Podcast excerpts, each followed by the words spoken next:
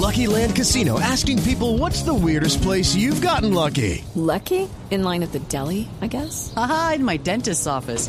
More than once, actually. Do I have to say? Yes, you do. In the car before my kids' PTA meeting. Really? Yes. Excuse me, what's the weirdest place you've gotten lucky? I never win and tell. Well, there you have it. You can get lucky anywhere playing at LuckyLandSlots.com. Play for free right now. Are you feeling lucky? No purchase necessary. Void where prohibited by law. 18 plus. Terms and conditions apply. See website for details. Ya hemos hablado con algunos eh, empresarios que nos han eh, comentado de qué manera se vienen presentando los robos electrónicos en el país. Esto es muy importante por el momento que estamos viviendo. Estamos en pleno mes de diciembre y mucha gente ya comienza a hacer las compras por eh, redes como internet o utilizan los cajeros electrónicos. Hay, hay muchos métodos ahora para hacer compras de este tipo, no compras directas en los almacenes. Y por eso ahora queremos hablar con la policía, que es la encargada permanente de garantizar nuestra seguridad en eh, muchos ámbitos, pero también en Internet. Está con nosotros el coronel Freddy Bautista, que es el jefe de delitos informáticos de la Dijín, el hombre que lucha contra esta que es una creciente actividad criminal en el mundo y también en Colombia. Coronel Bautista, muy buenas tardes. Muy buenas tardes a todos los oyentes de Blue Radio. Coronel Bautista, gracias por atendernos. Quiero iniciar preguntándole cómo está Colombia frente a los delitos informáticos, de qué manera estamos siendo afectados. ¿Somos eh, un sitio con muchos ataques de este tipo o más bien eh, comparativamente no lo estamos padeciendo tanto?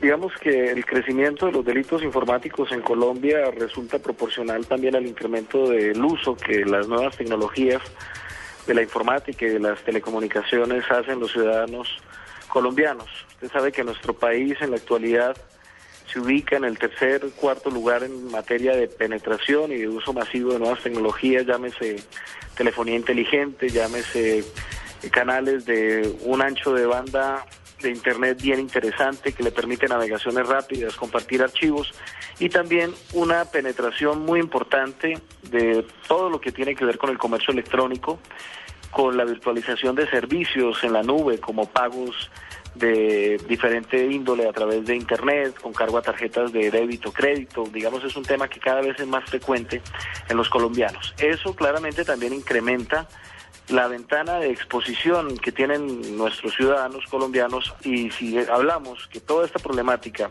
se incrementa eh, en Navidad, pues digamos que, que, es una oportunidad propicia para de la misma forma alertar a, a, los usuarios y a los oyentes frente a esos fenómenos que, que afectan a los colombianos. ¿Cuál es el principal modus operandi que afecta a los colombianos sobre este tipo de robos, coronel?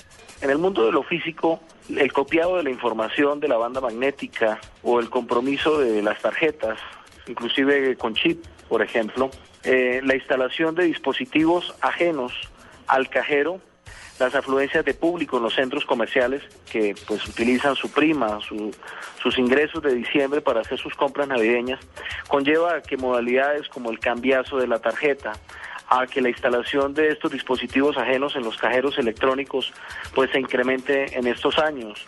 Eh, la manipulación de las tarjetas, que inclusive hemos encontrado casos donde les pueden retirar el chip y la gente en un segundo simplemente lo, lo levantan haciéndole presión, fuerza y se lo instalan otra tarjeta y le, y le devuelven la tarjeta al cliente con un chip que no es el suyo y el ciudadano pues no se percata hasta tanto no vuelva a utilizar su tarjeta y encuentre que ella no le sirve, pues son los problemas que en el 2013 y sobre todo en diciembre están afectando a todos los usuarios de estos servicios físicos de la banca.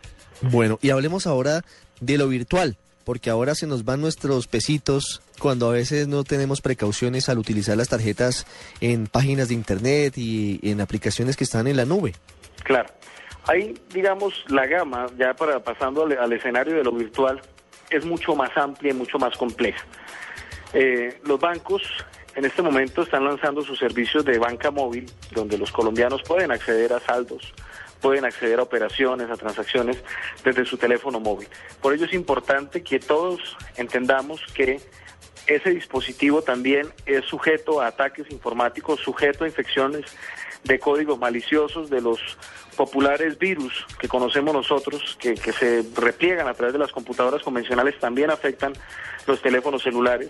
Y muchos de esos programas maliciosos están orientados también a sustraer información o a comprometer información que el cliente o el usuario desprevenido digita sobre los teclados de estos dispositivos.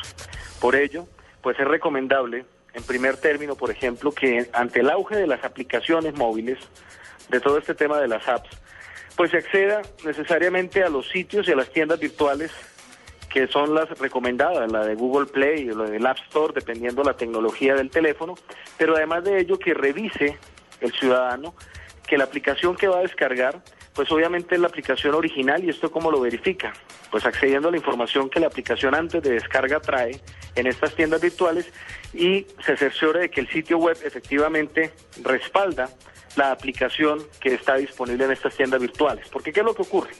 Por ejemplo, hay una aplicación para movilidad en época navideña. Se me ocurre aquí un ejemplo para los oyentes. La encontramos, la vemos llamativa, la descargamos sin verificar qué hay detrás de esa aplicación. Y cuando vamos a revisar encontramos que la página que supuestamente le estaba dando soporte o que estaba dando respaldo a esta aplicación no existe o simplemente no es de nuestro país o simplemente no conocemos el origen de quién está lanzando esa aplicación y lo que estamos terminando de descargar es un espía a nuestro equipo. Esa sería la primera invitación no es descargar y descargar. Y tener mucho cuidado con aplicaciones gratuitas, con aplicaciones de juegos gratuitos, siempre y cuando eh, no hagamos la revisión, insisto, de quién está detrás de esa aplicación. Esto porque pues algo lo llamativo de los teléfonos inteligentes y de las tabletas es la descarga constante de aplicaciones y de estar pendiente de las nuevas aplicaciones, pero no es tan sencillo como simplemente descargarla e instalarla, sino que es necesario y preciso que el ciudadano investigue un poco acerca de lo que está descargando para que se cerciore de que haya un respaldo, insisto, y un soporte detrás de la aplicación que está descargando. Esa es la primera vía de infección. Sí. A partir de allí, pues también existen antivirus que se pueden, eh, digamos, adquirir por costos que en realidad ya son relativamente económicos para el riesgo que estamos mitigando y que pueden ser manejables dentro de un plan que se adquiera para manejar un teléfono. No se entendería hacer una inversión importante en un teléfono inteligente con un plan de datos, con un plan de voz de determinado monto y no tener asegurado el equipo con un antivirus que ya vienen para, para, para celulares y para tabletas. Esa digamos que es la segunda gran reflexión que le hacemos. A partir de allí, pues ya cuando el ciudadano se brinda esa autoseguridad informática, pues es importante que entienda que debe cerciorarse bien de todos los datos que respaldan una transacción comercial. En este momento hay un auge de sitios que nos ofrecen casilleros virtuales, que nos ofrecen eh, temas de subastas en línea, promociones en línea, y muchas veces por la emoción, digamos, de acceder a una buena promoción, lo que ocurre sucede es que el ciudadano colombiano termina haciendo giros, autorizando débitos de su tarjeta sin verificar condiciones de técnicas, por ejemplo, si se trata de un dispositivo electrónico que está comprando y le llega efectivamente el producto, pero unas condiciones mínimas o inferiores a las que él quiso en realidad comprar. O en el caso más grave, simplemente no le llegue, lo que le puede se le, pueden enviar es un dummy, que eso ocurre por ejemplo con la compra de teléfonos móviles, si no se cerciora bien el sitio donde está comprando y le devuelven dummies en cartón, digamos que una, una clara estafa. No puede ser. donde pues se ha consignado 500 dólares, 600 dólares con cargo a una tarjeta débito o crédito colombiana. Eso digamos en la práctica eh, representaría otro de los escenarios complejos en el tema del mundo de lo virtual. Y el tercero, que ya es el clásico, pero sigue ocurriendo, es entender que estas épocas son propicias para el envío de tarjetas navideñas virtuales, mensajes navideños virtuales y toda esta cantidad de correos que pudiéramos considerar como spam o correo no deseado, pero que la emotividad de las fechas conlleva a dar clic sobre esos mensajes, sobre promociones, sobre bonos de regalos, sobre cómo acceder a, premios en línea y antes de verificar efectivamente hacia dónde nos va a llevar el enlace que nos están pidiendo que pinchemos o sobre el cual dar clic, pues los, ciudadanos por la temporada, por la fecha y por el boom de las promociones virtuales no verifican eso y terminan bien sea descargando un programa espía o redireccionados a un sitio falso donde pues quedan a merced del delincuente. Muy variada la actuación criminal, eh, coronel, y eso nos preocupa, pero más importante que todo esto es las recomendaciones que usted nos ha dado. Muy, muy importante, sobre todo, tener en cuenta que los teléfonos celulares y las tabletas también pueden ser objeto de este tipo de, de acciones delictivas y que desde allí incluso podemos estar abriendo la puerta para que nos roben y para que seamos víctimas de este tipo de, de actuaciones ilegales, ¿no es verdad? Sí, así es.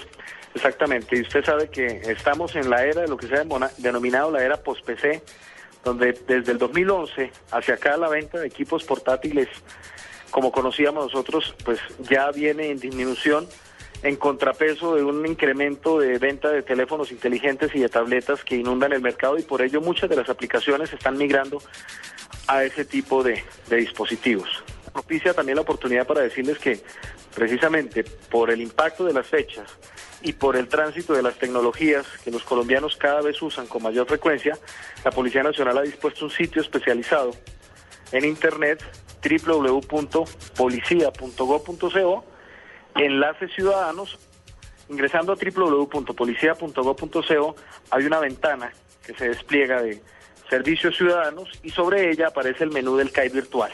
Y en el CAI virtual van a encontrar todas estas recomendaciones que estamos dando acá con ustedes, pero además de ello, la ventana o la posibilidad de acceder a un chat para interactuar 24 horas, 7 días a la semana, con un ciberpolicía que está a disposición de entregarle los datos de recomendación, prevención y denuncia a los ciudadanos colombianos. Y aquellos que son tuiteros o que andan en Facebook, pues nos pueden ubicar también con el perfil en, en, en- en Twitter, CAI Virtual, con el hashtag ciberseguridad, o en Facebook con la cuenta del CAI Virtual. Buenísimo, tienen ustedes eh, en todas las vías la posibilidad de comunicarse con, con los usuarios y con los ciudadanos. Efectivamente hemos entendido que un país que representa más de 15 millones de perfiles en Facebook, que tiene interacciones que superan los 9 millones de usuarios de Twitter, pues es una oportunidad, digamos, oportuna y propicia para que a, a través de esos canales virtuales, pues la Policía Nacional también logre la difusión de todas estas recomendaciones, porque la seguridad ahora también, digamos, trasciende al ámbito de lo virtual, al ámbito de lo cibernético. Coronel Bautista, muchas gracias. A ustedes por la oportunidad de compartir toda esta información con los oyentes.